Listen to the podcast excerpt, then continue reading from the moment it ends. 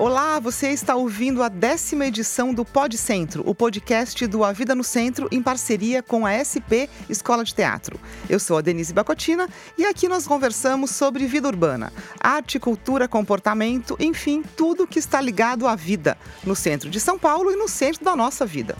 Você também pode ler a gente no site avidanocentro.com.br, onde você encontra entrevistas, reportagens e muitas dicas para se divertir no centro de São Paulo.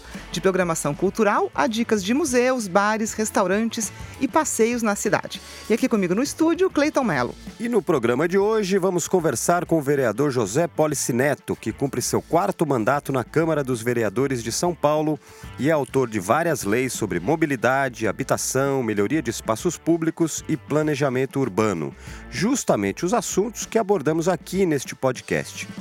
O Policy começou a carreira no setor público aos 21 anos, nos anos 90, como assessor parlamentar na Assembleia Legislativa de São Paulo.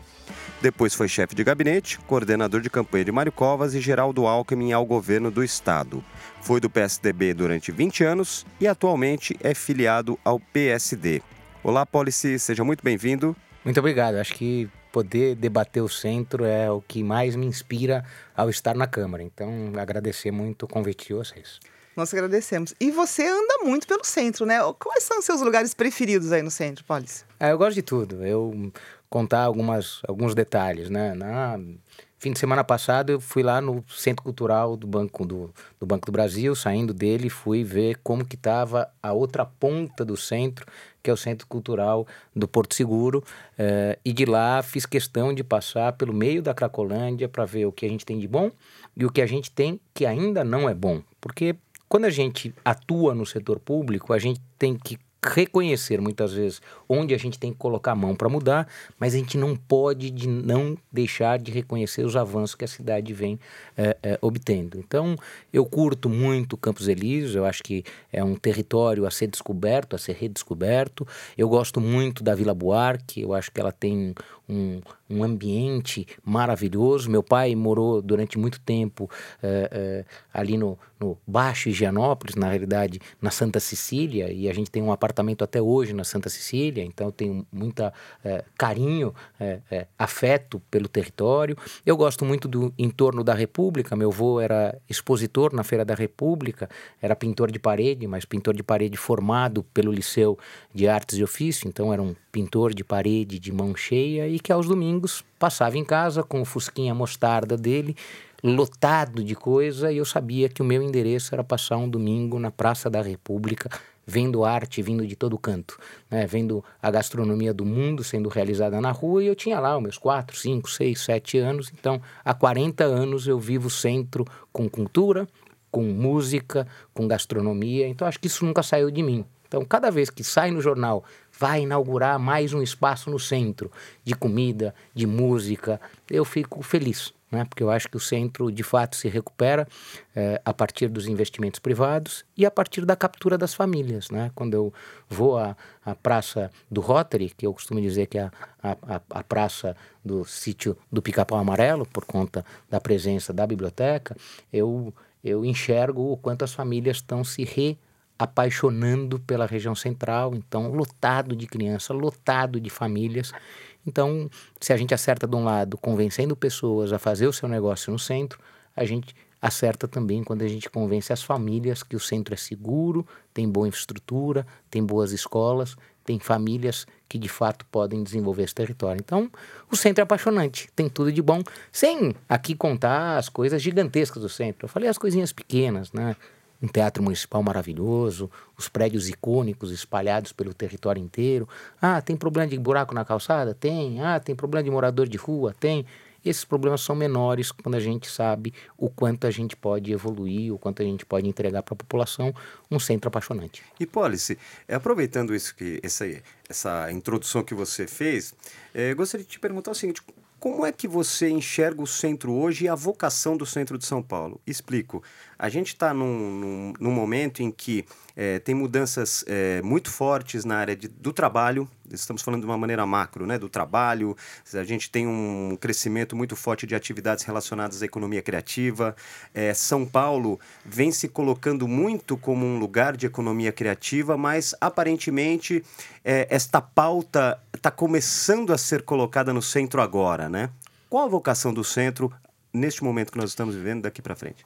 É, o centro tem uma, uma vocação clara pela história, que ele tem uma vocação turística. Então a gente não não deve é, jamais tirar esta vocação, é, que é extremamente atrativa e produtora é, de dinheiro limpo.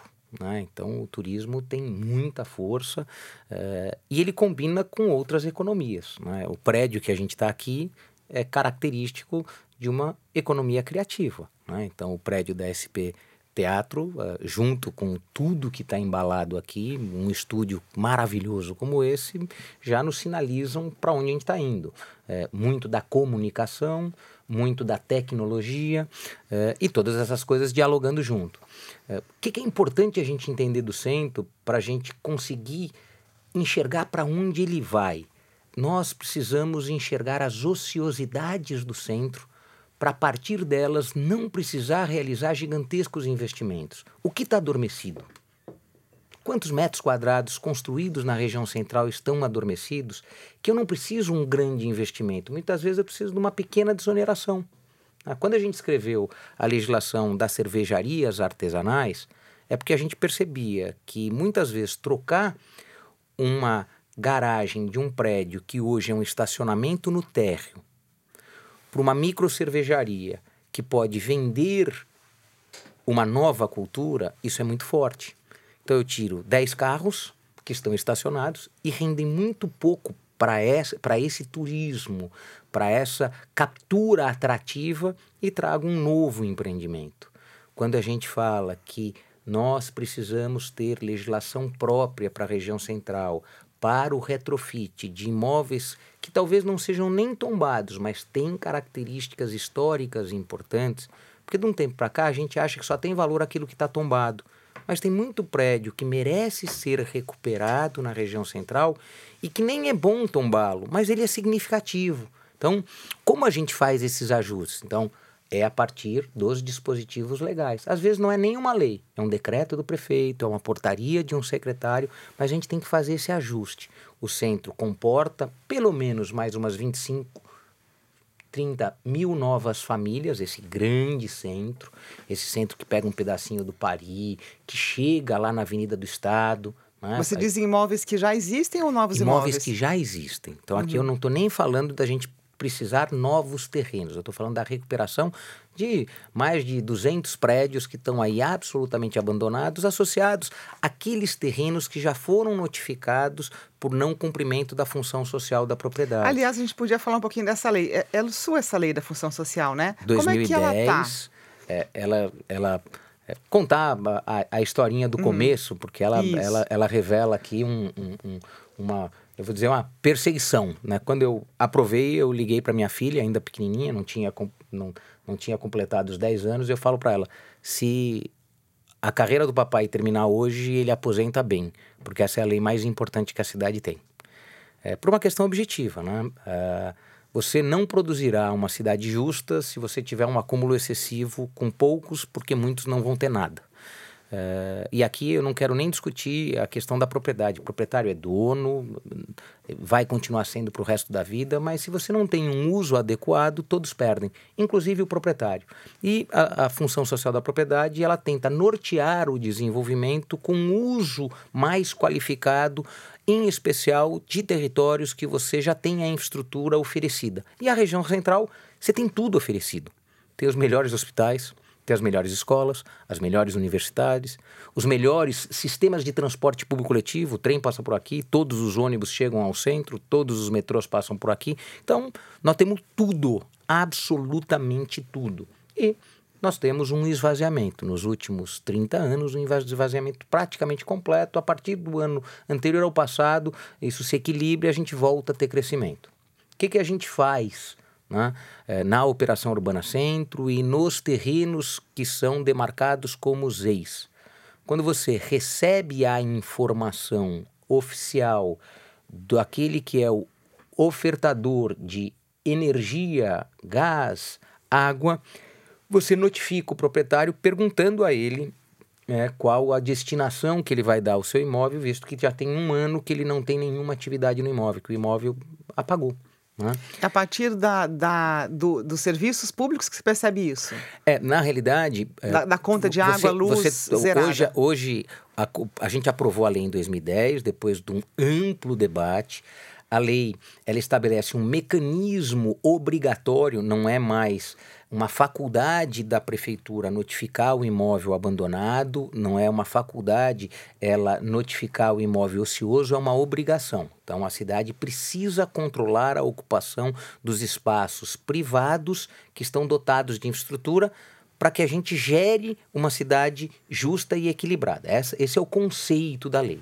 Então, a em 2010 a gente aprova a lei, em 2012 a gente faz a primeira pré-notificação, publicando em Diário Oficial mais de 150 imóveis que já tinham sido investigados e estavam ociosos e, portanto, da aprovação da lei até aquela pré-notificação em Diário Oficial, nenhuma atividade tinha acontecido nesses imóveis. Uh, em 2013, a gente consegue aprovar um departamento para operar é, é, o controle da função social da propriedade. Até então eram as subprefeituras que cuidavam disso e cada uma cuidava de uma forma, então você não tinha um padrão para isso. Então a subprefeitura da Moca e do Ipiranga quando chegava mais próximo da região central, porque você tem imóveis no Ipiranga próximos do centro que foram notificados, eles eram notificados de um jeito, os do centro eram notificados de outros, os da Moca eram notificados de outro. Então, o que, que a gente foi fazer foi ajustar o modelo, criando um departamento que se foi batizado como Departamento de Controle da Função Social da Propriedade. O que, que a gente tem hoje?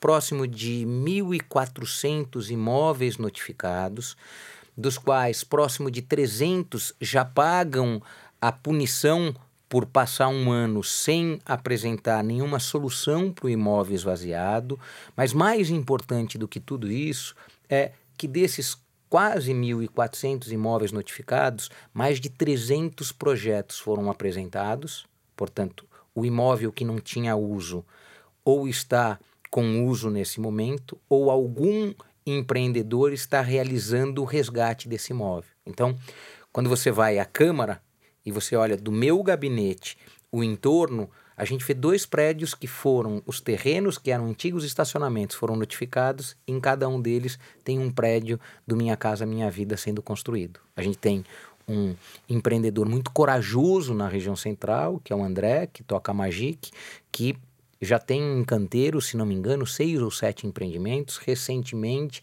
conseguiu trazer é, uma das grandes figuras da arquitetura do mundo, é, Isai, para fazer um primeiro prédio é, com uma assinatura com esse relevo, aqui na beira do Parque Minhocão. Então, está ficando claro que quando você trata a cidade com muito carinho e com muito cuidado, em especial onde você investiu o dinheiro da população, porque na região central, se você tem tudo isso de estação de metrô, se você tem as estações de trem, se você tem os prédios icônicos públicos e privados, é porque um grande investimento com o povo de São Paulo foi feito.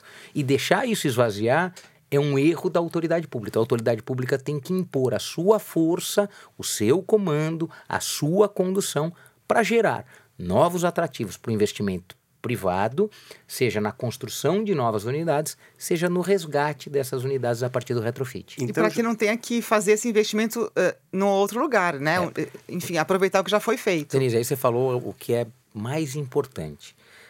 A cidade tem uma deseconomia gigantesca, tá? só para a gente colocar isso em números. A Fundação Getúlio Vargas, em 2012, calculou em 48 bilhões de reais, 48 bilhões de reais, o tamanho do prejuízo que São Paulo tem com os seus engarrafamentos. Nós realizamos próximo de 15 milhões de viagens individuais que geram 80% dos gases que produzem o efeito estufa, mas mais do que isso, cada carro transporta em média 1,3 passageiros e mais de 45 milhões de assentos ficam vagos todos os dias. E a gente tem um centro esvaziado. Uhum. Então, reocupar o centro é também tornar a cidade sustentável. Então a gente fala que está pegando fogo na Amazônia, e está, mas está pegando fogo em São Paulo ao queimar todo esse carbono todos os dias. Então, é, Policy, já houve alguns prédios é, retomados e estamos num cronograma de que daqui, daqui para frente vamos ter mais prédios, então, é isso? Deixa eu contar como foi. Uh, a gente cresceu muito entre 2011 e 2012. Aí teve um refluxo. Em 2012 a gente publicou os mais de mil, a primeira pré-notificação. Aí 2013 e 2014 a gente teve um refluxo porque foi quando foi montado o departamento de controle. Lembra que estava antes nas subprefeituras, depois foi concentrado num departamento único. 2015 2016 a gente teve mais de mil notificações, foi o período mais fértil desse processo. Toda a metodologia foi montada, o enfrentamento dos debates no judiciário para você validar essa forma com que você notifica, porque muitos dos proprietários reagiam a isso, então a gente construiu uma validação junto com o judiciário. 2017 2018 cai de novo as notificações e agora com o secretário Chucre ela está sendo retomada. Então, o que a gente tem e que é muito importante é, em média, 20% das notificações geram empreendimentos novos seja na recuperação de um prédio que vai passar para o retrofit, e a gente está com legislação nova para o retrofit, que ainda carece de regulamentação, mas a gente já tem legislação nova para isso. Mas do outro lado, a gente está começando a enxergar coisas como o André da Magic vem fazendo, e isso chama, chama todo mundo, né? Todo mundo começa a olhar e fala assim, poxa vida, por que na região central está sendo possível fazer apartamentos para se vender a 198, 205, 210, apartamentos com 35, 40 metros quadrados? Então, as pessoas estão começando a enxergar que o centro está gerando um bem morar para famílias que abandonaram o centro há 30, 40 anos atrás, ou para jovens casais que trabalham no centro e moram muito distante daqui e quando fazem a conta do quanto é descontar 6% do salário de cada um todos os meses para vir para o centro, duas horas, duas horas e pouco, às vezes é, vale sem um contar o tempo, né? Que é o tempo da vida pessoal, É não é o isso, tempo do trabalho, né? É Além de trabalhar oito, Você nove só horas, perde o tempo da vida perde pessoal. mais três, quatro, né? É isso. Agora, é, e, e aí, bom, então no momento a gente já está tendo uh, poss a possível retomada ou não? Ainda não deu prazo? Não, Porque tem um prazo para É, isso a gente acontecer, já tem, né? Então, a gente já tem uma retomada, tanto é que a gente já começa a ver empreendimentos na rua. Empreendimentos que estão em construção. Não, mas eu digo desses imóveis que foram notificados por conta dessa lei. A retomada dos investimentos, é claro, né? A Sim. gente tem já A gente já tem- 18% dos novos imóveis na região central, É, né? Então a gente já tem as duas coisas. A gente tem imóveis que os projetos já foram aprovados, eles estão em canteiro, em especial aqueles notificados entre 2015 e 2016. Então esses, aqueles que foram notificados em 2015 e 2016, ou eles estão em canteiro, ou eles já estão pagando o dobro do IPTU. Então ele já está pagando hoje o dobro do que ele passa, pagava no passado. E quando para é, é, essa punição? Quando de fato ele consegue mostrar que está dando um uso. Então, quando ele apresenta para o departamento de controle o projeto de ocupação, né? então a obra que vai ser realizada, as unidades que vão ser geradas ou o negócio que vai ser montado ali. Porque na região central, diferente da, de outras regiões, tanto para atividade econômica como para habitação, para a população de menor renda, a função social da propriedade serve. Né? Então a gente tem que enxergar esses dois lados. Então você tem a alternativa de produção de riqueza para a região central, portanto, quando você instala o seu negócio no seu imóvel, como se for uma ZEIS, quando você produz unidades habitacionais voltadas para essa população de menor renda que é trabalhador no centro. Então, para os dois campos, então o que a gente pode dizer hoje é 20% de tudo que foi notificado é projeto em execução. Então os resultados já estão na rua. E, vereador Policy, você comentou agora sobre retrofit, né? Eu acho que essa é uma outra questão importante, porque a gente sabe, até pela natureza de vários prédios que a gente tem aqui, que o retrofit acaba sendo uma das, um dos instrumentos aí. Já temos uma legislação nova, é isso. Em que pé está o que falta regulamentar, o que, que ela diz em linhas gerais? É, falta regulamentação, ela pega uma questão essencial, que é você é, enquadrar a obra de retrofit que tem mudança de uso como uma reforma e não como uma obra nova. Porque se ela é uma obra nova, você terá que adaptar o prédio a tudo de novo que tem na legislação. e, notadamente, as regras de segurança impostas às novas edificações são bem diferentes dasquelas que eram utilizadas quando dos prédios da região central foram construídos década de 40, década de 50, década de e 60, aí que década de 70. esbarra em muita coisa, Aí né? que esbarra muitas Acessibilidade, vezes, por exemplo. muitas vezes você torna é, essa reforma tão cara que o empreendedor prefere jogar o prédio no chão ao reformá-lo. O que a gente foi buscando junto com o bombeiro são alternativas para que a gente não gere uma nova deseconomia, que é jogar tudo no chão, tirar tudo daqui para construir tudo de novo. Então, o esforço que a gente tem feito, e a gente já tem cinco ou seis prédios que já realizaram retrofitagem, alguns já estão completos, outros ainda estão em fase final, que a gente teve muito sucesso. O 433, que a gente já teve junto, é um, dos, um bom Na exemplo. Duque de Caxias. Na Duque de Caxias. Uh, o prédio que eh, na Vaiandava também é um bom exemplo disso. Então, a gente já tem bons exemplos. Isso precisa virar uma rotina. Como isso vira rotina? Quando você equilibra os custos, ainda é muito caro, tanto pelo tempo que se leva para aprovar o licenciamento de um retrofit, como o quanto o grau de exigência torna isso pouco competitivo frente, frente aos outros. Como eu falei para vocês há pouco, nem sempre o imóvel tombado, só o imóvel tombado, reúne as características que são necessárias para o centro ser atrativo quanto ao que tem construído. Tem prédios que não são e não serão tombados, mas eles são importantes para a região central. E aí a gente vai ter que trabalhar muito nesse modelo de retrofit. Eu acredito que um outro projeto que a gente está em fase final para aprovação, que é locação social, serviço de moradia social e é, é, é, locação incentivada, ele pode muito bem servir a muitos dos movimentos sociais de habitação que ocuparam os prédios na região central e que para que a vida nesses prédios tenha qualidade, para que o morar seja um morar com qualidade nesses prédios, a gente precisa trazer os investidores privados, eles têm que vir para a região central para recuperar esses prédios, devolver para uma população que é trabalhadora no centro, que aí vai ser maior do que esse volume que hoje mora de maneira precária nesses imóveis, porque quando você ocupa um prédio, você não consegue organizar a utilização dele por completo, porque muitas vezes você não tem acesso a elevador, então tudo fica muito limitado. Então, o que importa para a gente hoje, até porque os fundos de investimento imobiliário estão olhando muito para esse modelo de negócio, que eu não faço a operação e vendo imediatamente, mas que eu fico com o ativo dentro é, é, é, do meu negócio, portanto, fico 10, 15, 20 anos tendo renda deste resultado. O que a gente está trabalhando agora é como apresentar um cardápio para a região central, que os empreendedores poderão construir a partir da terra.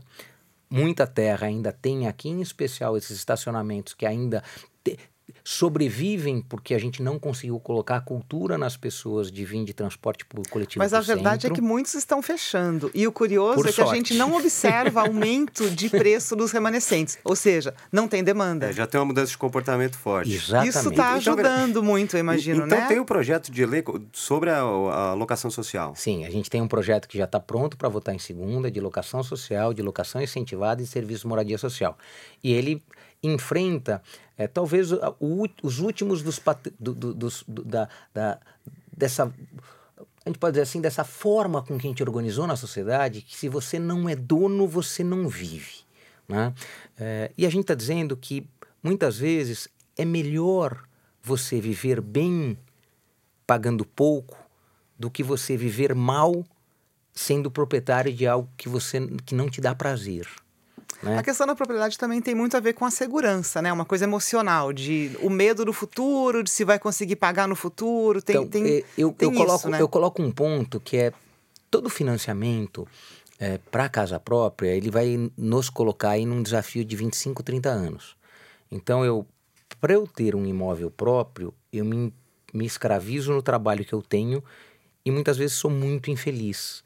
Na ponta do lápis, quando você coloca um modelo de locação social e um modelo de compra de imóvel a partir dos mecanismos que a gente tem à disposição, eu sou capaz de dizer para vocês que durante esses 30 anos você vai ter ociosidade neste imóvel que você comprou. Portanto, já está mais do que comprovado que a gente vem errando no modelo.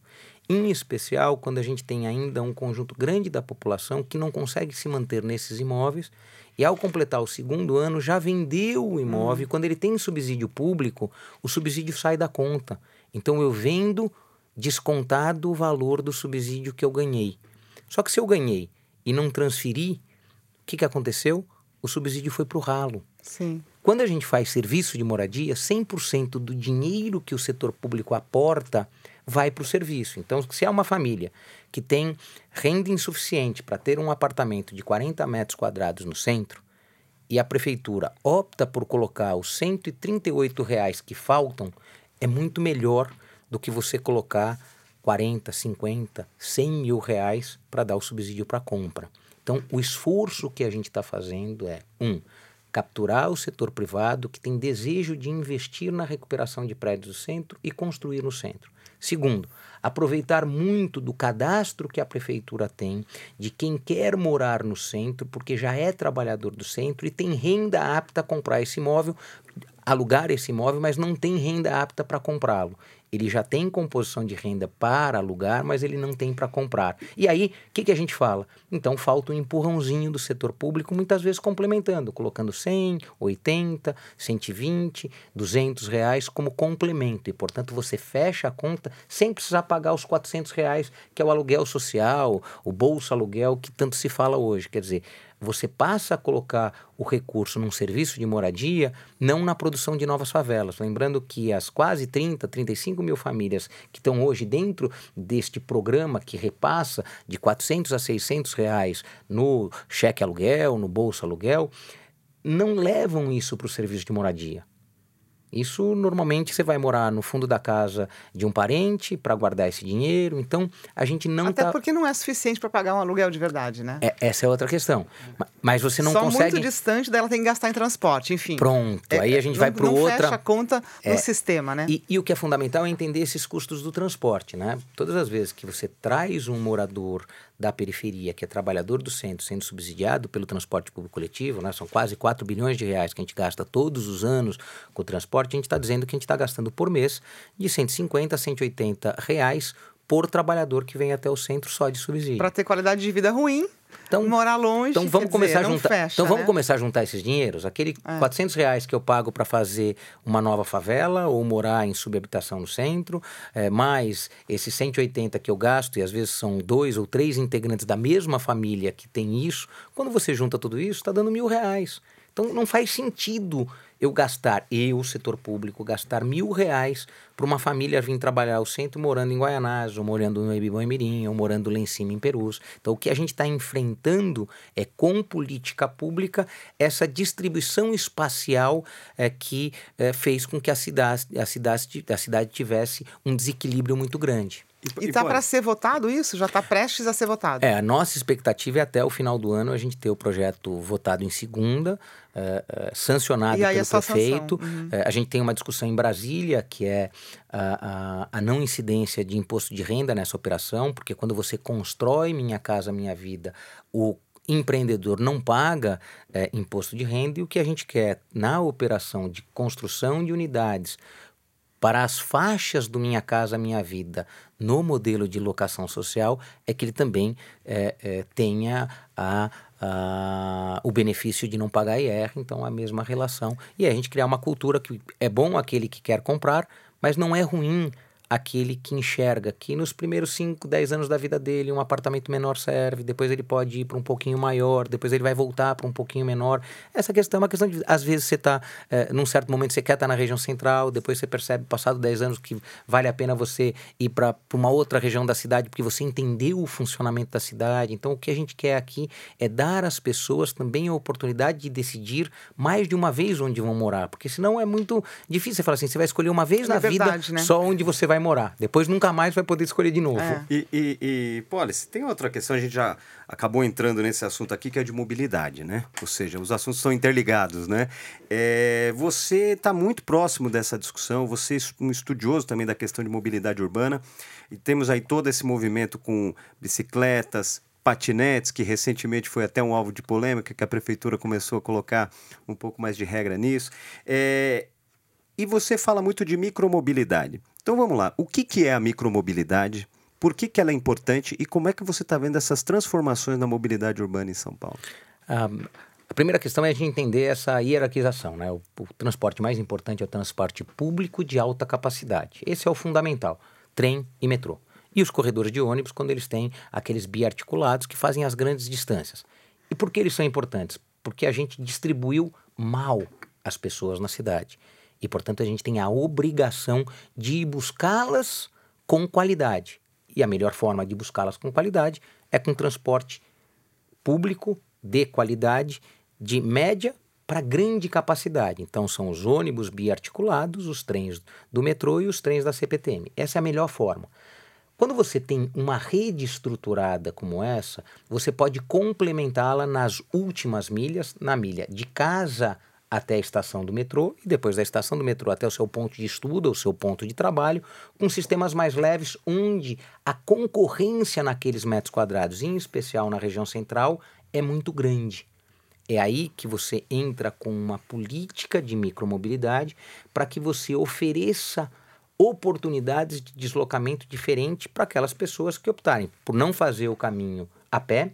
Então, que este é o complemento mais preciso e aí a gente tem que avançar muito, por isso que eu aprovei o Estatuto do Pedestre há dois anos. A gente vem brigando com a prefeitura para fazer a regulamentação, porque é fundamental entender que as integrações do sistema é, público ele tem que se dar é, em, na sua maioria pela circulação a pé, mas bicicletas, patinetes e bicicletas elétricas cumprem uma função muito importante em territórios que você já tem o viário saturado.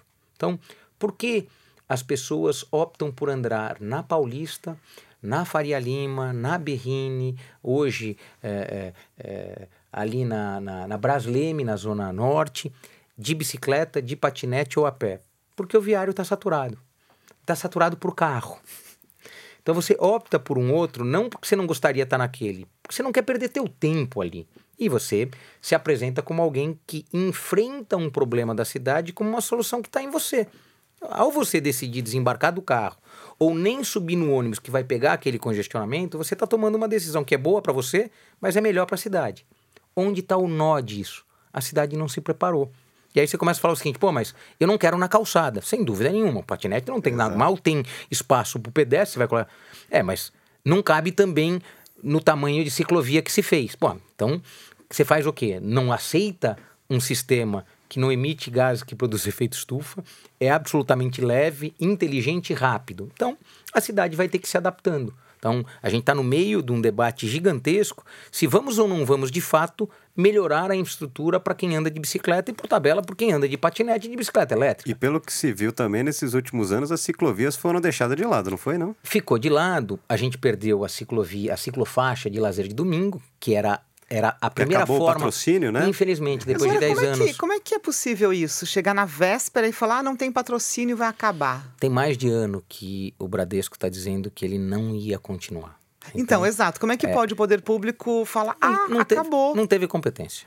Aí aqui não adianta Não foi gente... prioridade e É, deixou eu até, deteriorar? Eu acho, eu acho que até foi priorizado, mas não conseguiu convencer os agentes privados da importância que isso tem para a cidade e da importância que podia ter para a marca dele. É porque a, a- a mensagem também que a prefeitura passa é negativa nesse- nessa questão de ciclovia, Muito. né? E foi, e foi tudo muito próximo, né? Então, o, a ciclofaixa de lazer do domingo sai, as notícias de que o sistema eh, cicloviário, que vem num debate há quase dois anos, iria de fato ser anunciado, os investimentos começariam, e os investimentos começaram, mas começaram com dúvida na cabeça das pessoas: será que essa melhoria é definitiva? Será que eles estão fazendo isso para não colocar mais a ciclovia ou a ciclofaixa ali?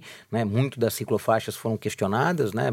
Estão tirando, vão colocar de volta, depois se questiona a forma com que isso foi feito. Então, a, a sensação que eu tenho é que o fato da gente ter tido em menos de três anos três secretários, a gente acabou tendo interrupções graves. Então a gente teve o Sérgio Aveleda, é, é, secretário ciclista, absolutamente engajado. Depois a gente teve o João Otaviano, um engenheiro muito competente extremamente dedicado à operação desse gigantesco sistema da cidade de São Paulo, em especial o sistema de ônibus, que ele estava muito centrado. Agora a gente tem o Caran, é, que é um, um, um, originário desse setor, foi diretor do DTP lá atrás com Scaringella. Então, três quadros excelentes, mas o fato de você ter a cada menos de um ano trocar, isso gera novas equipes, isso gera novos projetos e, portanto, a cidade ficou interrompida. E por ficar interrompida nas políticas públicas que são construídas pela secretaria, uma das secretarias mais importantes, a gente tem aí, eu vou falar para vocês, dois prejuízos gigantescos. Um, a cidade não está recebendo um novo desenho de via né, associado a uma gestão do meio-fio. Se as pessoas soubessem o valor que tem o meio-fio, que é aquela, aquele, aquela separação entre o que é a calçada e o que é a área de parqueamento do carro, que jamais deveria ser área de parqueamento do carro, então, aquela área ali tem um valor de cidade gigantesco, seja para aumentar a calçada, seja para colocar espaços protegidos para os modais mais leves, mas para ter um novo desenho reduzindo as distâncias nas travessias dos idosos, porque todas as vezes que você ocupa a área da rua com calçada, você reduz a exposição do pedestre nas travessias das esquinas. Então, o esforço que eu tenho feito, seja com o Estatuto do Pedestre, seja com a legislação do Bike SP, que faz com que quem gera economia, né, o ciclista que é trabalhador, que gera economia para a cidade, à medida que ele paga com 6% de desconto da folha de pagamento o transporte dele, ele não usa porque ele resolve da bicicleta, ele se acredita desse dinheiro que ele pagou para a prefeitura, dessa economia, né? A gente vem tentando apontar para os três secretários por lá passaram o quanto a gente precisa ter uma mudança gigantesca do mindset. Então, o quanto a gente tem que mudar a forma com que a gente olha para a cidade, porque as pessoas estão desembarcando do carro, estão andando mais a pé, estão andando de dia, de noite, estão se encontrando nos finais de semana na rua, e portanto a gente tem que cuidar mais da rua, porque a rua não é mais só do carro. Pois é, as pessoas estão deixando de usar carro como assim automaticamente como, como antes, né? Mas ainda tem muita reclamação de comerciantes, por exemplo, com a perda da vaga em frente ao comércio dele. E tem na Câmara parece que um embate, né? Tem alguns vereadores que estão uh, defendendo essa posição. Como é que está esse embate na Câmara? Como é que você vê isso? É, é possível que a gente tenha uma reversão mesmo de traçado, é de possível, legislação? É possível, é possível porque ainda essa leitura que a vaga de frente ao negócio salva, é, é, ela é muito presente. É, ela é uma, uma leitura bastante antiga, é, que a gente já tem estudos científicos e evidências que mostram que aquela vaga, quando você nada tem ali, é muito melhor, porque o seu comércio fica visível para mais gente, não escondido atrás de um carro. Uh, mas ainda a gente tem uh, uma leitura uh, de alguns comerciantes de que mais vale ter um carro estacionado ali, muitas vezes que nem é de um cliente. Né? É... Então a gente corre esse risco, de porque os, os ativistas corre. de ciclovia dizem que a gente está no pior momento para o ciclista, né? É. Ativistas de ciclismo. E é. você, como ciclista, como é que você avalia? Eu não vou dizer que a gente está no pior momento, porque a gente já teve praticamente zero, zero de, no passado. de ciclovia. Então, é, o que a gente está é no momento mais agudo da transformação. Né? Porque quando um prefeito é, é, como o prefeito Bruno anuncia que vai investir 300 milhões de reais, não dá para dizer que a gente está no pior dos momentos, porque tem 300 milhões de, de reais para serem investidos. A questão é, se esses 300 milhões de reais não forem bem investidos, talvez aí sim nós tenhamos um tempo muito grande para termos novos recursos. Então, o que, que é importante desse investimento? É que a cidade reconheça o quanto a cidade fica melhor com esse investimento para proteger vidas. Há algo importante, eu venho falado sempre: quem defende a retirada de qualquer sistema cicloviário tem desprezo pela vida. E tem desprezo pela vida de quem mais se dedica a produzir uma cidade justa para todos. Então, quando eu abandonei meu carro e não sou nem mais proprietário de carro há mais de 10 anos e circulo pela cidade de bicicleta, eu estou oferecendo parte do meu risco para a cidade ser melhor. você ter ideia, minha filha, quando era pequenininha, fazia com que eu ligasse no celular da mãe para dizer para ela que eu já tinha chegado no trabalho e que ela podia entrar na escola, porque o papai dela tinha chegado bem. Não tinha faixa nenhuma pela cidade. Então era no meio dos carros, literalmente. Eu nunca andei na calçada, eu nunca me senti confortável em andar na calçada, porque eu prezo muito o pedestre que se esforça mais do que eu. Né? O pedestre está mais exposto, né? E, e, as calçadas são muito piores do que as ruas. A gente faz tapa-buraco, a gente ilumina a rua, eh, a gente recapeia, mas a gente não faz isso inclusive, na calçada. Inclusive se lava a rua mais do que se lava a calçada. A gente vê isso na região central. Infinitamente mais. Então, o esforço que a gente tem que fazer é para perguntar um pouquinho mais para as pessoas e contar um pouquinho mais, contar, contar mesmo. Quantas pessoas estão passando nessa rua? Quantas pessoas estão passando dentro do carro desta rua? A gente tem um exemplo muito bacana da Rua dos Pinheiros. A Rua dos Pinheiros hoje tem 30% circulando dentro do carro de pessoas e 70% circulando nas calçadas depois da abertura do metrô. Não tem sentido você não ampliar as calçadas para tornar as calçadas mais generosas, mais atrativas, mais arborizadas Portanto, dar conforto térmico para quem está andando na calçada, porque você dá sombreamento. Essa é a cidade dos sonhos. Hum. Sem dúvida nenhuma, você vai ter áreas ali para embarque e desembarque dos carros, para não parar em fila dupla. Você vai ter que combinar muito com aquilo que se chama dos valets, né? Porque é, tem um negócio que sempre me incomoda muito, né? O condutor do carro, ele tem direito a alguém ficar esperando por ele, para ele estacionar no lugar que ele quiser, para deixar o carro nem desligar para alguém pegar e levar. E essa cautela que os valets têm com a calçada e com os fluxos sempre é muito pequena. Então, um trabalho que a gente vai ter que fazer, que é um trabalho, é, assim, quase que pedagógico, é falar o seguinte: olha, pessoal, você que está de carro, você tem que entender que tem uma vida para além do motor do seu carro e dessa máquina gigantesca que, para te transportar, gasta 90% transportando o carro, né? Porque do ponto de vista da economia, né? todas as vezes que você olha o carro e você fala 90% da combustão do carro serve só para transportar o carro e no máximo 10% para transportar todos os passageiros. É, e às gente, vezes, que às vezes é só um, né? A gente já vê é. que tá, tá tudo muito errado. 1,3, né? A média é. do passageiro. 1,3. Agora, as, desculpa, as pessoas estão vendo, os filhos dessas pessoas vão fazer essa mudança, porque eles já estão vendo os filhos rejeitarem os carros. Agora, será que a gente vai ter uh, pessoas no poder que vão ser, vão perceber isso, né? Porque a decisão é tomada não necessariamente pela maioria das pessoas, né? É, acho que tem aí é, é, é, o, o agente público, né? o líder, né? que conduz processos e, portanto, conduz transformações. O bom é, líder de processo é aquele que consegue enxergar a cidade do amanhã, não a cidade do ontem ou a de hoje. Né? O prefeito, os vereadores, eles não legislam só para a cidade de ontem ou de hoje. Quem legisla a partir dos insucessos, né? porque muitas das vezes você olha os insucessos e legisla para os insucessos, você tenta corrigir os erros. É, e você tenta corrigir os erros de uma cidade que já deu errado. Então, muitas vezes você acerta para a cidade que não deu certo.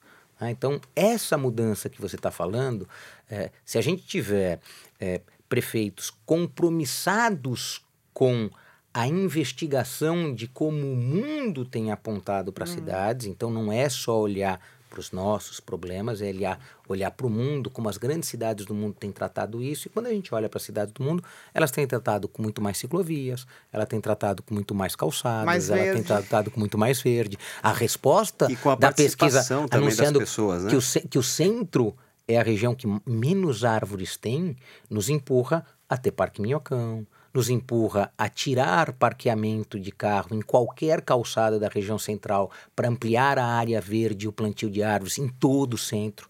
Então, essa, essa é a forma com que um prefeito pode ser catalisador dessa mudança. Reagente químico, que ao invés de esperar 30 anos para ela acontecer na dor, ela acontece na decisão do nosso condutor. E a gente estaria exatamente nesse momento de inflexão no que se refere ao comportamento das pessoas, ou seja, uma busca por valorizar coisas que até pouco tempo atrás não eram valorizadas. Exemplo, a questão do carro está muito entranhada na alma do paulistano, né? A gente...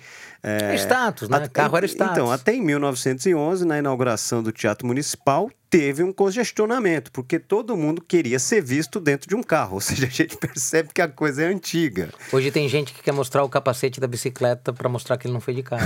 seja, pois é, é, e aí tem uma mudança aí na sociedade. Tem uma mudança, mas tem um choque, né? A gente estaria nesse momento de transição de mentalidades, assim, do, do novo, discutindo um pouco com, com um velho modelo. É aí que a gente está hoje? Eu, eu, eu acredito, eu acredito que sim. É, eu acredito que tem, tem uma disputa. É, é, tem uma disputa que ela envolve valores é, e envolve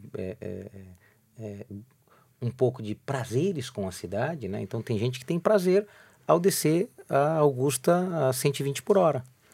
tem gente que gosta de descer devagarinho a pé de mão dada com a namorada. Cada um vai entender a melhor forma de descer a Augusta para chegar no centro. Né? É, tem gente que gosta é, de vir para o centro bem cedinho para encontrar, quem sabe, lá no São Bento, é, é, o pão mais católico que a cidade tem. Né? eu acho que quando a gente tem uma cidade que oferece tanto para o seu cidadão, mas oferece tanto, com tanta abundância, a mudança já está acontecendo. É que tem gente que não consegue capturar o que de bom está sendo oferecido e fica uma visão muito turva dos problemas que já acontecem há 30, 40 anos. Então a gente fala assim, pô, mas o centro sempre teve sujo. Sempre teve sujo, mas nunca teve tanto empreendimento bacana de gastronomia. Então tá faltando só um pouquinho. O povo ser um pouquinho mais educado e sujar um pouquinho menos. Porque eu também sou da leitura que não é tudo que o setor público deve fazer, não. Tem uma parte gigantesca. Que é responsabilidade da é, sociedade. É, senão... Inclusive é responsabilidade individual, a questão né? Do lixo, do cidadão. por exemplo, é uma, né? É, lixo tem dono. Do cidadão, do cidadão consumidor, cidadão comerciante, é enfim, todo mundo. Lixo né? tem dono, pessoal. É. Só, só para entender isso, né? Lixo é o resíduo do consumo individual. Então, se eu tomei uma Coca-Cola de lata, ou tomei uma cerveja de lata, ou um copo que era de plástico e sobrou esse resíduo, ele é meu. Ele não é da cidade nem é seu. Ele é meu. E eu tenho que me virar com ele. A gente foi criando a lógica que não. Uhum. O lixo ah, é alguém tem que fazer alguma coisa. O, o, lixo é da cidade. E Coloca aí, lá na calçada lá e, e é esquece. Então, esse é, um, esse é um problema. Depois, isso gera a consequência, porque se você tem muito lixo na rua, ninguém vai fazer a manutenção daquilo que está próximo do lixo. Então a calçada já foi, depois a fachada do prédio, tem muito lixo ali próximo. Por que eu vou cuidar da fachada do meu prédio? Está sempre cheio de lixo. Aí não cuida de nada. Então, esse processo de recuperação, e aí eu falo porque eu já estou enxergando movimentos da própria sociedade. Então, quando você vai na Vila Buarque, como você já tem um conjunto de novos moradores que vivem mais à rua, que não estão preocupados em ficar só para dentro dos seus apartamentos, colocando janela anti-ruído e olhando de binóculo para ver a movimentação das pessoas, porque a gente também foi criando uma paranoia. Exatamente. Não pode ter ninguém, então eu me armo no meu prédio, fico fotografando as três pessoas que andaram na praça. Um dia civil tá na praça meia-noite, tá passeando com o cachorro e tá feliz. Que é, raiva que eu tenho é dessas pessoas. Incomoda, a gente né? incomoda. E a gente sabe muito bem aqui, transitando no centro, acompanhando todos os grupos de Facebook, de WhatsApp, a gente sabe que o pessoal que só quer reclamar tá muito ativo. E, né? as, e é chato, né? Quando a pessoa não tem mais motivo para reclamar, ela fica bem chateada, né? Ela, tá. ela arruma outro motivo daí. Então, mas vou contar o outro lado de tudo isso. O centro precisa melhorar muito mas ele vem melhorando porque tem muita gente que acredita que morar no centro é bacana. Exato, não. Que é gostoso. A gente, enfim, a gente faz parte desse movimento é. e, e, eu... e, mostra isso. É, né? isso e... tem a ver, por exemplo, com essa questão aqui da Praça Roosevelt, é um bom exemplo, né? Quando os sátiros e outros grupos vieram para cá, começou uma transformação. Hoje tem moradores, já tem associação aqui. A Praça Rotary, gostaria até de perguntar sobre isso, porque a Praça Rotary aqui na Vila Buarque é um bom exemplo da sociedade se organizando para cuidar da praça né? E ao mesmo tempo tem aí um instrumento de, de, de, de atuação também, que é a chamada cívica, né? isso. né? Eu gostaria que você explicasse isso, o que, que, o que, que é, como funciona e como a sociedade pode participar da melhoria do seu local, de onde, de onde de, se deixa, deixa eu te contar, Greta, eu sempre tive uma, uma, um incômodo muito grande com as emendas parlamentares. Sempre isso pareceu para mim um, um excesso. Né? Então eu falo assim, pô, eu, eu vou decidir é, onde eu vou investir 3, 4, 5 milhões por ano. Isso sempre me, me causou um certo estranhamento. Uh, e eu vim construindo o um modelo nos últimos três a quatro anos com um diálogo muito vigoroso uh, com amigos que tinham a mesma leitura que eu. tem alguma coisa errada com esse negócio de emenda, porque virou um presente. Eu dou um presente para uma sociedade, faço a reforminha da praça, faço a, a reforminha disso, daquilo. E a gente resolveu colocar isso numa outra escala. Né? Lançar um edital. É um edital que cinco prefeituras puderam concorrer ao recurso público a partir dos seus projetos. E essa sociedade, para concorrer, não precisava ter CNPJ, então não precisava ser associação, bastava ter alguém mobilizando mostrando a capacidade de engajamento, então criar um engajamento cívico para aquela praça. Um grupo de moradores, por exemplo. Um grupo de moradores, então não precisava nem ter associação. Pode ter associação? Pode, mas não precisava obrigatoriamente. Então a gente quis, inclusive, descolar é, dessa questão, ah, mas tem CNPJ, participa, não tem CNPJ. Mas eu sou cidadão sem CNPJ, eu sou cidadão com CPF. Então tá ótimo, você também pode. Então a gente rompeu isso. Mas o que era fundamental ali era mostrar que, de fato, a sociedade, a partir dos seus talentos e da sua capacidade, poderia produzir o projeto e buscar o recurso público pelas suas competências, não porque eu gosto desse ou daquele, ou porque este se comprometeu por me devolver algo em forma de voto. Né? Então tinha algo fundamental que era democratizar o acesso ao recurso público. Em dois meses, 32 projetos foram apresentados. Pela internet, né? As pessoas se inscreviam e mandavam. Né? Todo um sistema é, é, é montado pela plataforma praças.co. É, o arquiteto Marcelo foi um guerreiro e eu acompanho o Marcelo desde a época que ele era funcionário da SEAB, fazia é, muito trabalho é, em comunidades periféricas, dentro de favelas. Depois ele passou um ano sabático e voltou com o desejo de ter uma plataforma é, de envolvimento da sociedade para produzir espaços públicos com mais qualidade, utilizando recursos privados. Num certo momento, eu, eu, eu falo para ele: ó, a gente vai chegar no momento que a gente vai colocar recurso público, mas a gente só vai poder colocar recurso público quando a gente conseguir validar a transformação dos projetos. Até quando o nosso sistema, essa nossa plataforma de transformação dos espaços públicos da cidade, conseguir revelar que para cada real que eu ponho naquela praça, dentro do meu modelo, com participação da sociedade, rende mais do que o que a prefeitura faz quando ela põe sem falar com ninguém. Então a gente precisava testar.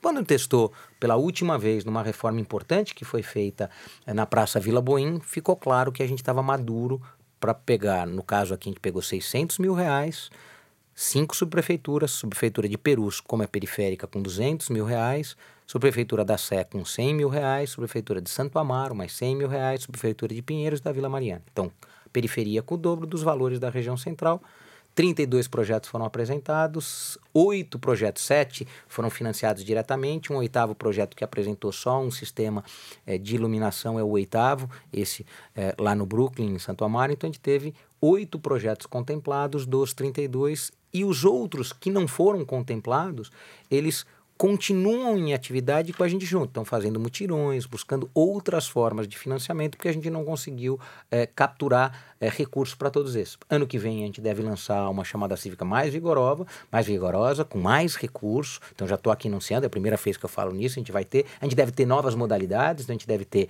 a, a, a área de praças e áreas verdes, a gente deve ter a, a área de escadões e vielas, a gente quer começar a colocar mão em escadões e vielas e a gente quer também colocar equipamentos públicos. Né? Então, é, é, eu acompanho muito algumas recuperações que estão sendo feitas em escolas e unidades básicas de saúde e sempre tem artistas plásticos da cidade muito à disposição para isso.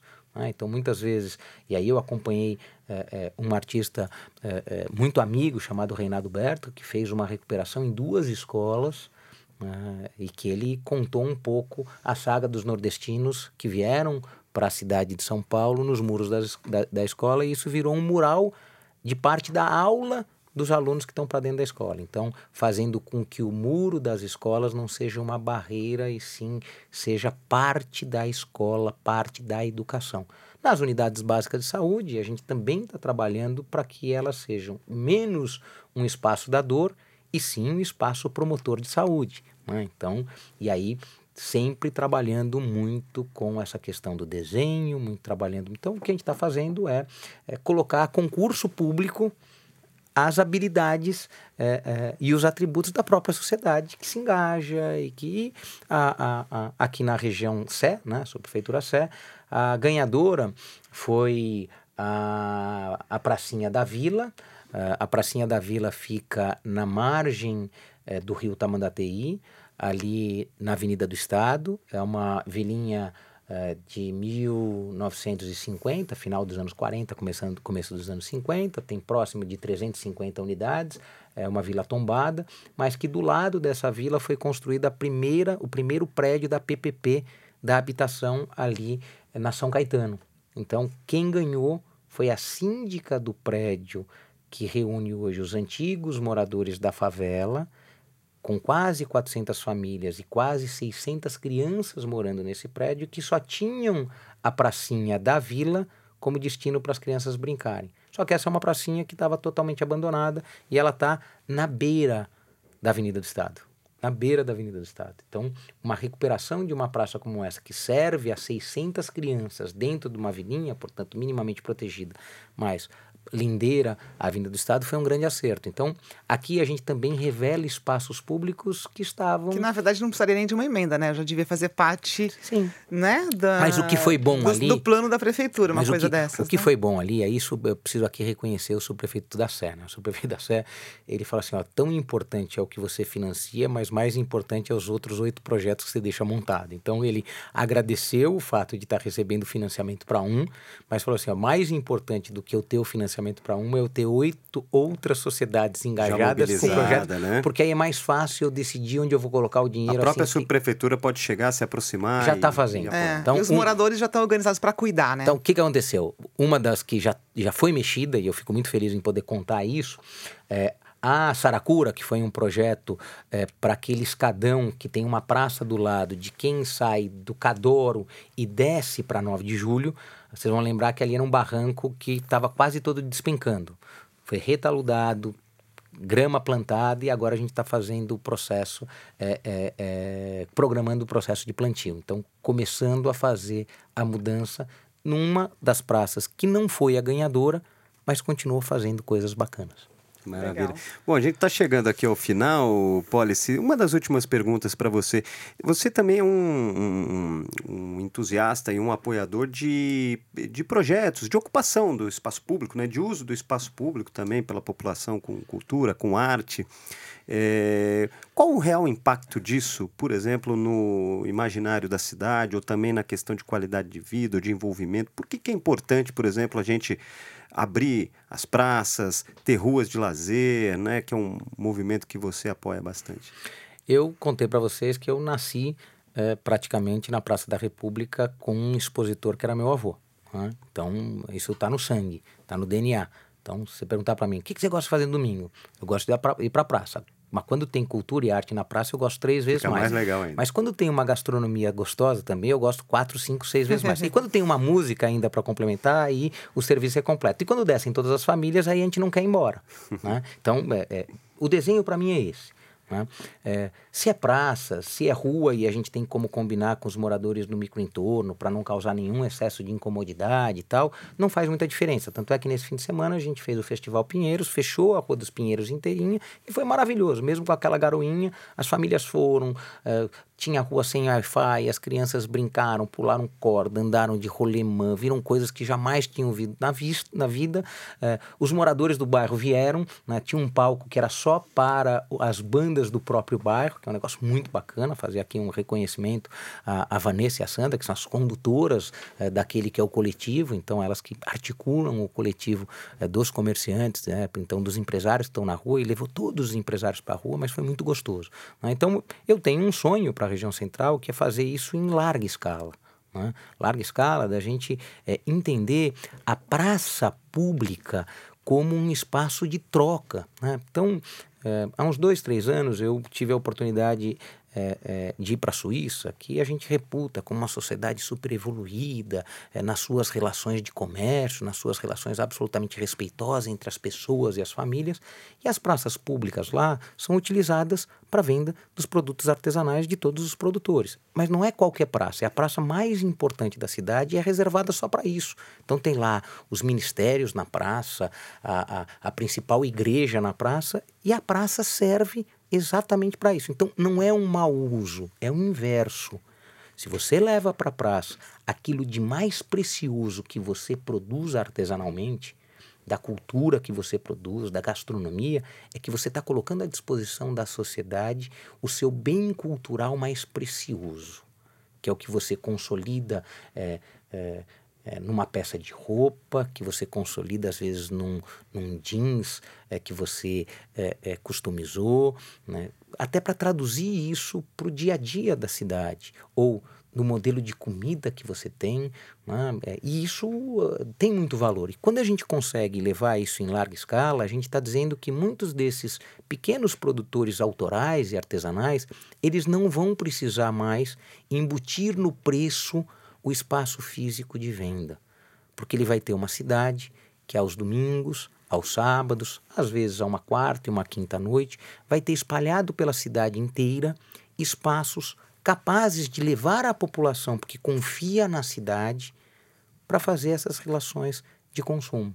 Então você não precisa gastar com shopping. E de convivência, você... né? Ah, Também um espaço nenhuma, de convivência, né? Não é ele, só consumo. É... Não, é que eu falo do consumo porque ele é um consumo da convivência. É, exato. A, a Diferentemente de um lugar é, puramente comercial. Desenvolve a economia local é, também. A né? motivação deste consumo, ela não se dá porque alguém precisa ganhar dinheiro. Ela se dá porque existe uma troca de saberes. Eu não sei fazer sanduíche de berinjela, mas eu sei fazer o melhor tabule. Tem uma troca. Eu estou levando o meu tabule porque sei que você sabe fazer o melhor sanduíche de berinjela. E, portanto, essas trocas que foram sendo perdidas no passado porque a gente foi aceitando um modelo estritamente mercantil, isso vale tanto, isso vale tanto, isso vale tanto, isso vale tanto. A gente vai quebrando um pouco isso. E, portanto, a gente está indo para lá porque tem trocas. E estas trocas geram vida. Né? Então, quando você leva aquilo que você melhor faz para contar para os outros, você faz isso com prazer. Eu assisti outro dia um, um, garoto, não tem 20 anos, que ele é produtor de pimenta. E ele falava com tamanha paixão de como ele cultivava a pimenta, como ele conservava a pimenta e como ele levava essa pimenta para ser comercializada. Você falava assim, de, poxa, preciso levar a pimenta dele. Nem sei se a pimenta é boa, mas só pela paixão que Vai ele tem tá com ele amor, faz. Né? Então, é, esse esforço que a gente tem que fazer para ir buscando cada vez mais é, é, essa sociedade que tem prazer em contar o que bem faz. É, eu, eu, eu eu tenho muito prazer em nas feiras que eu, que eu tenho auxiliado na organização. Aqui na região central, a gente tem uma feira muito bacana. A Aninha faz a, a Feira Ofício, é, que é muito bem estruturadinha. A gente tem a Fereceio, a gente tem a FIC é, é, com a Mari. É, então, a, a, cada instante. Agora tem é, uma feira que trabalha com produtores que têm transtornos é, compulsivos. Então, são grupos que se organizaram exatamente para enfrentar os seus desafios por conta da depressão e a forma com que eles encontraram é com é, é, é a, a, capacidade de revelar a, a, os seus grandes atributos manuais. Então, cada um conseguindo construir uma narrativa que reforça viver em cidade ter direito a essas relações intensas, bacanas, gostosas, permanentes. E sobre isso a gente tem uma novidade que a gente vai contar aqui para os nossos ouvintes em primeira mão.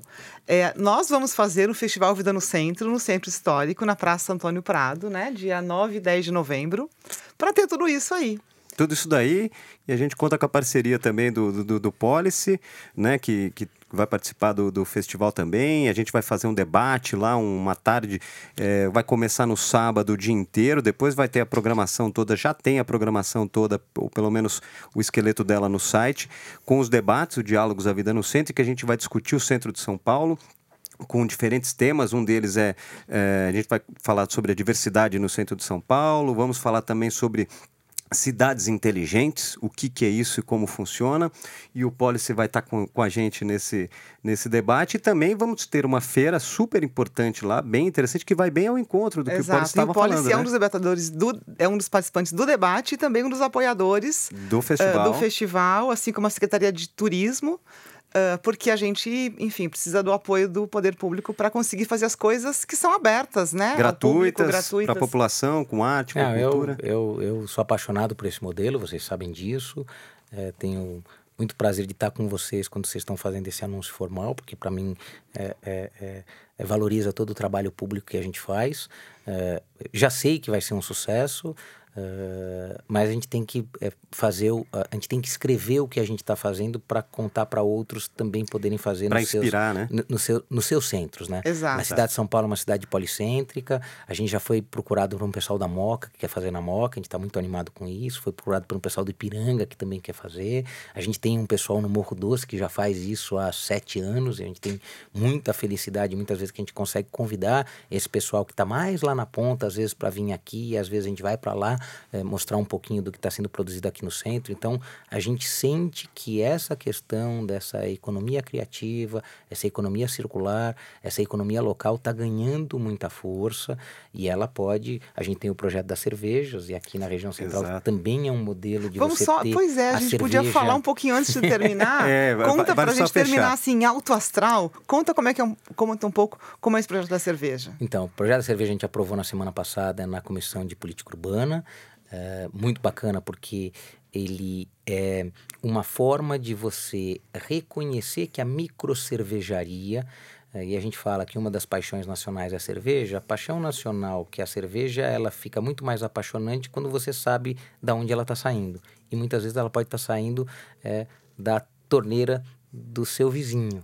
né? Então, o nosso sonho é ter é, uma cidade que tem a produção de cerveja artesanal, cerveja de qualidade para cada um dos bairros, reduzindo a necessidade da gente ter aqueles gigantescos caminhões que passam para lá e para cá, trazendo cerveja produzida muito distante e que ficou envasada há muito tempo, portanto perdeu a qualidade. O nosso sonho é vamos beber melhor para beber menos. Vamos saborear mais a cerveja produzida com qualidade para não ter que tomar tanto e, portanto, sermos mais saudáveis. E aí o projeto é de estímulos à produção Exatamente. local no centro, né? É, o centro é um dos focos, é o foco principal, exatamente por aquilo que a gente contou para você. A gente encontra aqui metros quadrados em abundância sem um preenchimento e a gente está imaginando que o centro pode, a gente pode nascer aqui no centro o primeiro grande roteiro da cerveja artesanal de São Paulo, como a gente tem na cidade de Boston, como a gente tem na cidade de Chicago, como a gente tem na Alemanha em muitos centros, em Munique, a gente tem isso. Então o que a gente está fazendo é estudamos intensamente o modelo alemão, o modelo norte-americano e o modelo inglês. Uh, fomos uh, entender como funcionou uh, algumas cidades brasileiras que já têm as suas leis de incentivo, como algumas no Rio de Janeiro, né? Nova Friburgo tem, Petrópolis tem, a cidade de Santos também tem, a cidade de Ribeirão Preto também tem, e a gente foi trazer uma legislação mais completa que ela traz desde é, do incentivo urbanístico até o incentivo à produção, né? sempre com um, controle mínimo ético dessa produção, né? o que, qual, que é, qual que é essa capacidade que o nosso mestre cervejeiro tem tido, então a gente acha que a gente está no caminho certo, mas eu não posso deixar de falar e eu peço autorização a vocês, porque quando eu falo do centro, eu tenho que falar de uma das minhas grandes paixões, que é o Parque Minhocão. Opa, é, por o favor. parque, o parque que é, vem sendo construído espontaneamente pelo morador do centro há mais de 30 anos, sem nenhum real de investimento público. Ele já é o quinto parque em visitação da cidade, porque quando você faz a contagem, né, quando a Secretaria do Verde apresenta a contagem dos parques que ela administra, quando a Secretaria de Estado apresenta é, é, o que o Vila Lobos, o que o, o, o, Parque da Cantareira tem de visitação, e quando a gente olha o que tem de visitação o nosso parque é Minhocão, que não tem nenhum investimento público no parque, tem apenas um esforço da sociedade, a gente tem o quinto parque em visitação, é, com uma média aos finais de semana aí de 25 mil pessoas dia, e quando a gente tem corrida, aí isso bate lá em cima. Eu estou até para atualizar para as pessoas, a prefeitura apresentou um projeto de construção da primeira etapa do parque, que são os primeiros 900 metros da, da Praça Roosevelt, onde a gente está, até o Lago do Aroche, e é, atualmente ela está parada, não é isso? Está embargado pela tá justiça. Embargado pela a justiça, justiça, não é? A justiça é, liminarmente derrubou é, esse trecho da obra. Esse é um debate importante que a gente deve fazer, até porque a maior parte dos parques em São Paulo foram criados a partir de leis que nasceram dentro da Câmara. Né? Então a gente consegue olhar daqui o Parque Augusta, que nasce num projeto de lei de outros vereadores. Eu sou um dos autores do Parque Minhocão, então é, este é um conflito que eu acho que ele, ele deve ser superado, né? até porque ninguém é mais competente do que os vereadores na escuta da sociedade do que apenas o chefe do executivo. Né? Então, aqui nessa relação. Porque até o poder, argumento utilizado por quem a, apresentou a, o pedido para embargar é, é que. É o vício de iniciativa, porque é que, veio da é, Câmara. É, é só para a gente explicar para pro, os ouvintes. É, ele foi iniciado pela Câmara, mas uh, a lei previa que fosse iniciado pelo Executivo, né? É. o que está sendo feito agora, não é isso? É. Mas, ao mesmo tempo, tem um projeto na Câmara para acabar com essa lei. O que é possível que esse projeto para acabar com o parque uh, ande e a gente tenha a reversão do parque até como ele é hoje? Pode ter, podemos ter. Da mesma forma que a gente pode ter a reversão de uma cidade que caminha... No sentido assim, de que pode existir uma maioria na Câmara para aproveitar o pode, fim do parque? Pode, pode. E, e, eu, eu, é lógico que não estarei do lado daqueles que querem Sim, tirar claro, mas daquilo, é possível. Mas então é possível. temos da, um risco. Da, temos um risco. Da mesma forma com que a gente está vendo o risco que as ciclovias e ciclovaixas têm. Então, a gente... Nunca está ganho, né? A gente tem que... Nunca, é cada cada tá avanço sempre, tem que ficar, continuar lutando sempre, O que né? tem de importante, eu acho, na leitura do Parque Minhocão é que todo esse debate em cima dele gerou mais visitação ao parque. Então, Atraiu as atenções. E, e, muito mais gente. Eu vou pelo menos uma vez por semana, às vezes até mais de uma vez por semana no parque. É, inclusive para entender como, como que tem sido o uso do parque. Né? Então a gente tem visto cada vez mais usos científicos. Né? Fim de semana anterior ao passado, a gente estava lá com a Universidade de São Paulo fazendo uma pesquisa é, de educação física, né? portanto, avaliando o condicionamento físico dos moradores do entorno do parque que utilizam o parque para suas atividades físicas. Né? Então, o parque passou a ser palco de estudos. No começo do ano, a gente teve o estudo que o parque reduz em 60% a emissão de ruídos na região. Né? Então, o Parque Minhocão ele tem conquistado as pessoas pela melhoria de vida que ele produz. É lógico que ele não conseguiu resolver todos os problemas, a gente tem ainda uma degradação dos seus baixis, a gente vai ter que enfrentar isso, mas só o fato da gente ter ampliado que era no passado o fechamento só ao domingo, e passamos a fechar aos sábados, e portanto a gente passou a ter os finais de semana completos no Parque Minhocão. E reduzimos das 21 horas para as 20 e empurramos das 6 para as 7, né, estabelecendo o mesmo horário do rodízio, então para você não ter dois horários na cidade, o horário do rodízio serve para tudo, a gente cresceu e muito a frequência no parque. E a gente tem uma obrigação de uma recomendação barra acordo produzida com o Ministério Público, que é uma licitação que já foi feita pela Prefeitura de qualificar uh, o parapeito, né? então elevá-lo a 1,30m, hoje ele tem mais ou menos 1,15m, então a gente vai subir 15 centímetros, então a sensação de proteção para o usuário do parque vai ser maior. E a Prefeitura, eh, num projeto, na minha opinião, muito eh, competente, está apresentando oito novos acessos para o parque. Eles vão ser acessos via escada de áreas públicas que permitirão, nestas estruturas das escadas, você também ter acessibilidade para é, quem tem mobilidade reduzida ou cadeirante deficiente, porque você vai ter também é, acesso por elevador e você passa a ter uma sala para você guardar equipamentos que possam ser usados aos finais de semana no próprio parque. Então, uma atividade ao... de lazer. Exatamente. Então você vai poder ter um espaço para você fazer guarda de eh, instrumentos para sombreamento e que você vai poder também fazer guarda eh, de cadeiras para uso no parque. Então, o que está ficando claro para mim é que este uso ao sábado e domingo que a gente já tem, ele pode ganhar uma qualidade assim vigorosa quando a gente cumprir este acordo com o MP, que é oferecer os novos acessos, esses acessos também é, estabelecidos para é, acessibilidade universal. Quando a gente passar a ter o gradil é, com 1,30m, portanto elevar 15 centímetros do que a gente tem hoje, e estabelecer também ah, os acessos. Né? Hoje ainda é muito difícil você entrar quando ele está fechado, né? porque ele fecha o carro, mas ele não deixa uma área convidativa para o pedestre entrar. É sempre meio estranho, né? Ele está fechado com isso, com aquilo, com aquilo. Você tem que pular aqui ou pular ali, entrar de lado e tal. Então, e isso não está embargado. Essas é, obras não estão embargadas. É, essa não é uma obra, na realidade, isso é uma resposta ao Ministério Público. Então, o Ministério Público exigiu da cidade de São Paulo que, para esse uso rotineiro e espontâneo, você precisava é, é, oferecer regras mínimas de segurança e acolhimento, em especial para aqueles que têm necessidades especiais. Então é nesse ambiente que a gente está. A gente tem muita expectativa que até fevereiro, março do ano que vem a gente já consiga enxergar um pouquinho dessas obras já acontecendo. Quem sabe a gente chega nas férias de julho e a gente já tem um, um parque 100% acessível. E aqui insisto, né? Se para parte das pessoas eh, o Parque Minhocão eh, ainda é, é um desafio, porque eu gostaria de tê-lo no chão, porque para mim é muito mais importante a avenida que vai nascer para transportar mais carros no térreo. A gente está convencido que o Parque Minhocão oferece esses quase 3 mil metros lineares é, de oportunidades de novos encontros. A gente falou tanto aqui do encontro e que das já pessoas. vem acontecendo, já né? vem Isso já acontecendo de forma acontece nos fins de espontânea, né? semana, é, e à noite também. E isso por uma busca das pessoas, né? As Pelo pessoas encontro, estão, pelo justamente encontro, isso. por, por usar o espaço público, É. né? Então tinha à disposição o espaço público, que a lei É isso. já estava garantindo, as pessoas foram ocupando, né? Então, eu, eu acho que isso. aí é, é, é, é menos decisão judicial e é mais a escuta um pouquinho mais apurada do que o que o povo quer. Aí tem aquela famosa uh, frase, né?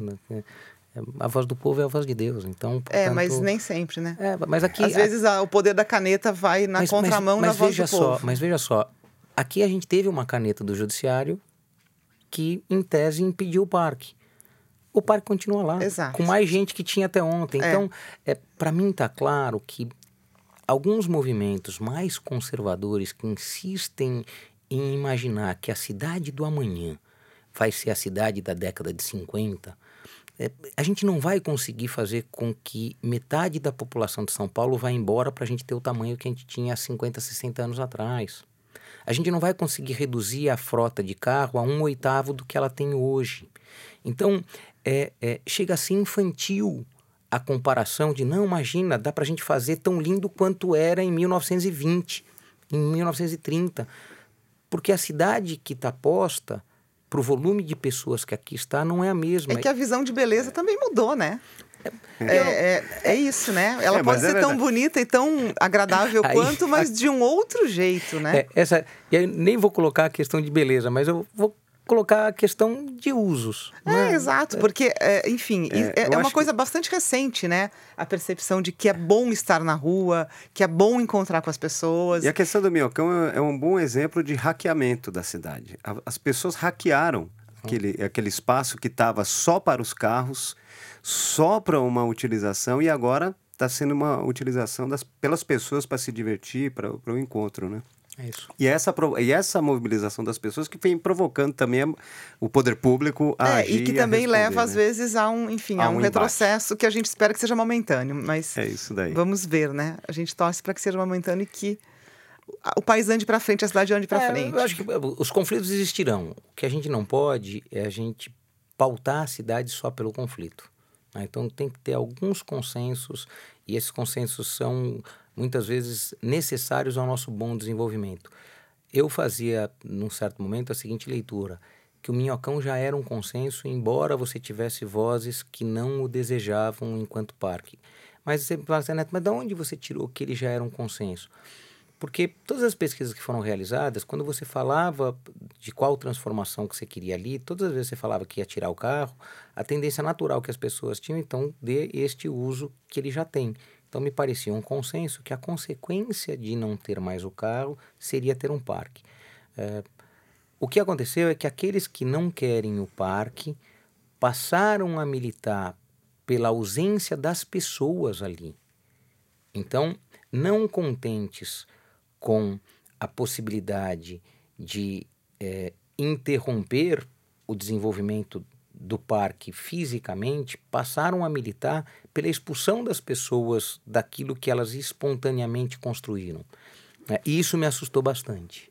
É, Então, muita coisa está assustando então, ultimamente quando, nesse quando país, parte, né? Quando parte dessas pessoas vai para os conselhos, é, é, é, para os seus consegues, dizer que prefere o som do carro ao som das pessoas, eu começo a me preocupar um pouquinho mais, né? Porque eu sou daqueles que eu prefiro o, o, o bom ruído da felicidade das pessoas ao ronco profundo gerador de carbono dos carros. Essa é uma questão, para mim, definitiva. É. É isso daí, né, Denise? Vamos ver como isso caminha na legislação, né? Bom, é isso, vereador José Paulo Neto, muito obrigada. Não, obrigado fica... mesmo. O papo foi muito bom aqui. A gente já tem aqui, já bobear quase vários podcasts, né? É. e esse também é o nosso assunto preferido, enfim, vida, vida, vida urbana. É. E, e, é isso. Não é sem conflitos, mas a gente é. espera que seja com avanços, mas né? legal. Mas a gente agradece muito pela sua presença, Policy. E já deixando o um recado aqui para quem está nos ouvindo, você pode saber muito mais aí sobre o centro de São Paulo acessando o avidanocentro.com.br e também ouvir este podcast em diferentes plataformas. Acessando o site na aba de podcasts lá, vídeos e podcasts, ele vai estar lá nos próximos dias, e também no Spotify, no Google Podcasts e no SoundCloud. E lembrando que esse é o nosso décimo podcast, portanto, se você está ouvindo esse, olha lá na lista que tem nove outros para você uh, ouvir também. E a gente agradece aqui os trabalhos técnicos do Rodrigo Localt e a parceria da SP Escola de Teatro. Até a próxima!